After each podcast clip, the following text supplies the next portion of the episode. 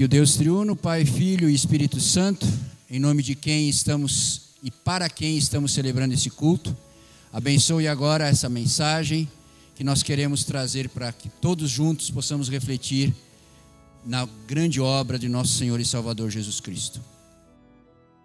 Então, o tema da nossa mensagem de hoje é: Quem as pessoas dizem que eu sou? Quem as pessoas dizem que você é? Você já teve essa curiosidade de saber o que será que as pessoas falam de mim? O que será que elas pensam de mim? Como pessoa, como filho, como pai, como mãe, como eh, funcionário, como patrão, como membro da igreja. Como é que será que as pessoas. Você já teve essa curiosidade de saber, quando você chega aqui na igreja, o que será que as pessoas pensam que você é? Quem as pessoas dizem que você é? Como será que as pessoas me identificam fisicamente? É, olhando para mim assim, uma pequena, grande barriga aqui, sou alto, né? já tenho os cabelos bem brancos aqui. Provavelmente as pessoas fisicamente me identificam, uso óculos, né? É, tem essa identificação física. Pelo meu comportamento ou personalidade.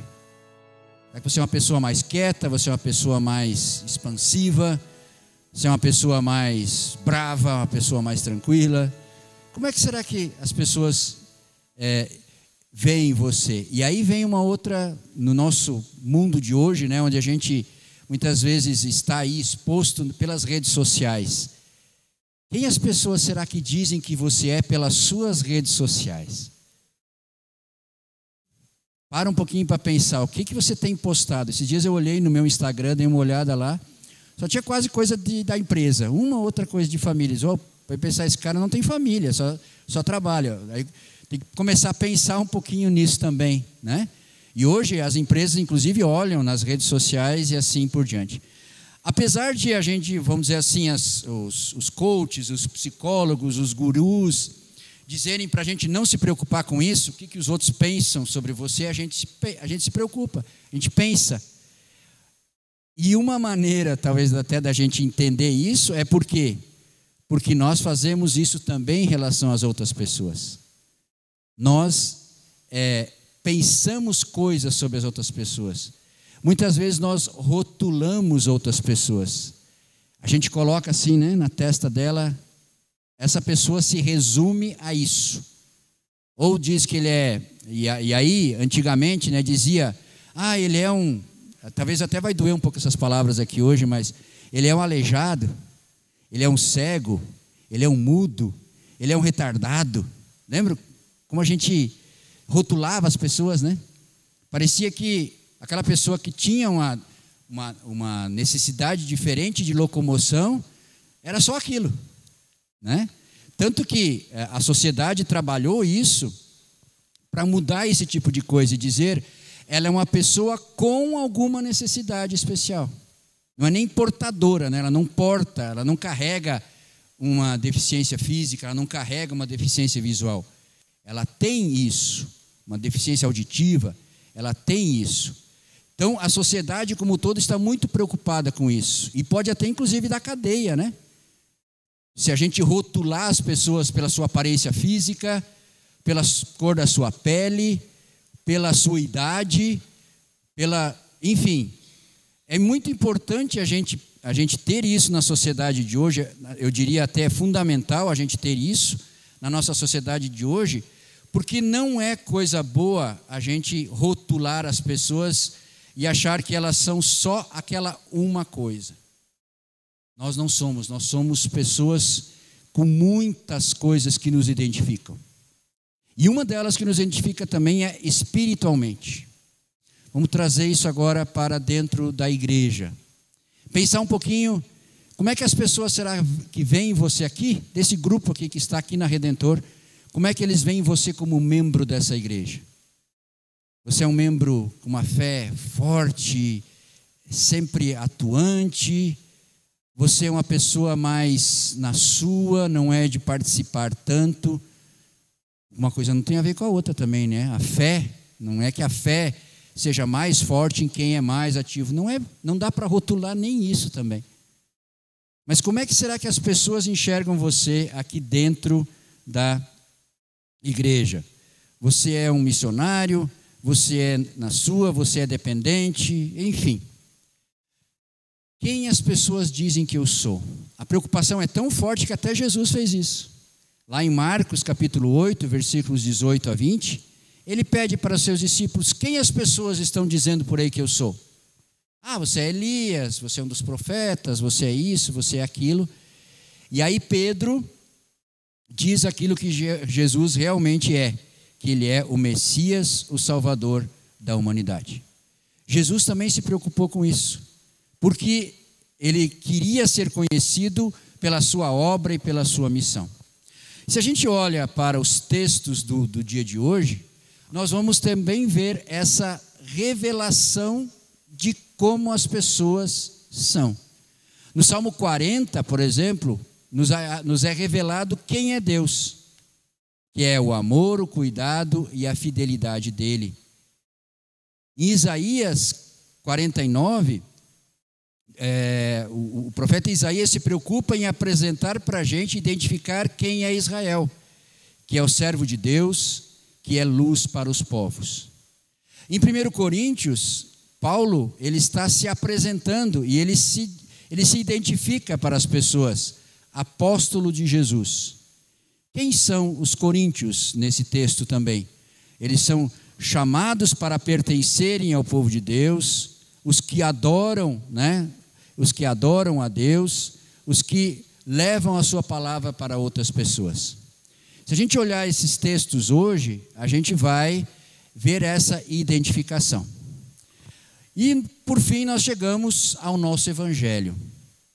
Nosso evangelho, ele é de uma riqueza profunda, porque ele apresenta uma pessoa muito importante dentro da sociedade da época, que é João Batista.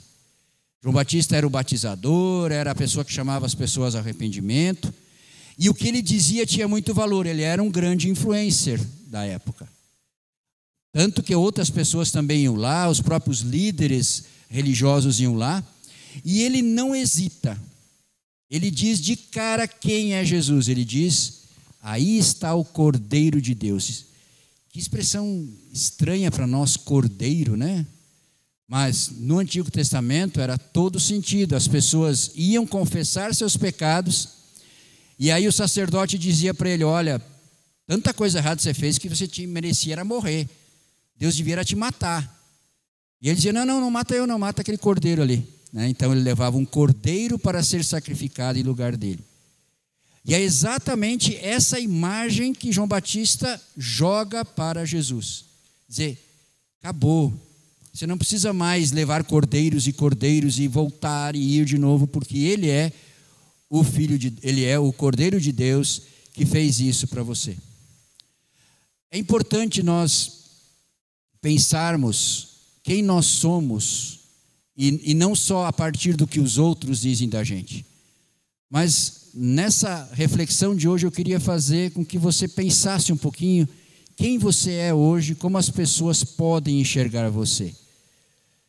E não precisamos chegar nessa, nessa loucura que nós temos hoje, que a, a imagem física da pessoa está acima do seu caráter e da sua personalidade. Não é nesse sentido que eu estou dizendo aqui. É para você parar e pensar um pouquinho o que eu estou demonstrando para as outras pessoas com a minha vida. Como é que as pessoas estão me enxergando? Não com medo ou com é, receio de alguma coisa, porque nós também precisamos, dentre outras coisas, refletir o amor de Deus para outras pessoas. A sua imagem aqui nesse mundo tem refletido que você crê no Cordeiro de Deus? Que você crê no Messias, no Filho de Deus? Que você acredita que Deus é fiel, imutável, que Ele está sempre cuidando de você, que Ele, que Ele ama você, que Ele cuida de você? Se às vezes a gente passa a vida toda só murmurando, só reclamando, é essa imagem que as pessoas vão ter se eu estouro muito rápido por qualquer coisa, se eu trato as pessoas de uma forma muito ríspida, É assim que as pessoas vão me ver. O desafio para o cristão é exatamente isso. É quando falar o nome de Jesus, a gente dizer, Ele é o Cordeiro de Deus. Porque a gente ouve. A gente ouve muita coisa sobre Jesus. Né? Esses dias eu estava lendo uma, uma notícia né, dizendo por que, que Jesus fez tanto sucesso no tempo e outros messias não são nem lembrados. Aí vinha cada argumentação que eu olhava assim, digo, meu pai do céu, essas pessoas precisam ler a Bíblia, né? Para entender que realmente ele é o Messias, o Filho de Deus. Essas pessoas não creem. Então elas, elas procuram outras é, formas de dar essa importância para Jesus. Ah, porque ele era revolucionário, porque ele, ele falava de coisas diferentes que as pessoas não estavam acostumadas, ele fazia os milagres. Nada disso é Jesus. Jesus é o Cordeiro de Deus. Por isso ele é o que ele é. Por isso que a religião cristã é o que é. E isso nós devemos sempre levar para a, nossa vida. E aí eu queria fazer uma, uma ligação. Nós estamos, na verdade, no texto logo depois do batismo de Jesus, que foi a, o culto do domingo passado. Né? O pastor Paulo fez o culto, falou. alguém lembra quais as, as frases que Lutero sempre repetia para se identificar? Sou batizado, sou batizado. Para dizer quem eu sou e de quem eu sou. Oh, eu também prestei atenção no culto, viu? Não foi só. Também estava no culto e prestei atenção no culto. E é isso, gente. Resumindo, é isso. É, sou batizado, sou batizado. Eu sou salvo pela graça do sacrifício de Jesus na cruz. O sacrifício do Cordeiro de Deus em meu lugar. Se eu me colocar assim diante de qualquer situação da minha vida, as pessoas vão me identificar dessa forma. E a gente não vai precisar se preocupar tanto quem, quem será que as pessoas dizem que eu sou. Nós não vamos, isso vai refletir também em toda a nossa vida.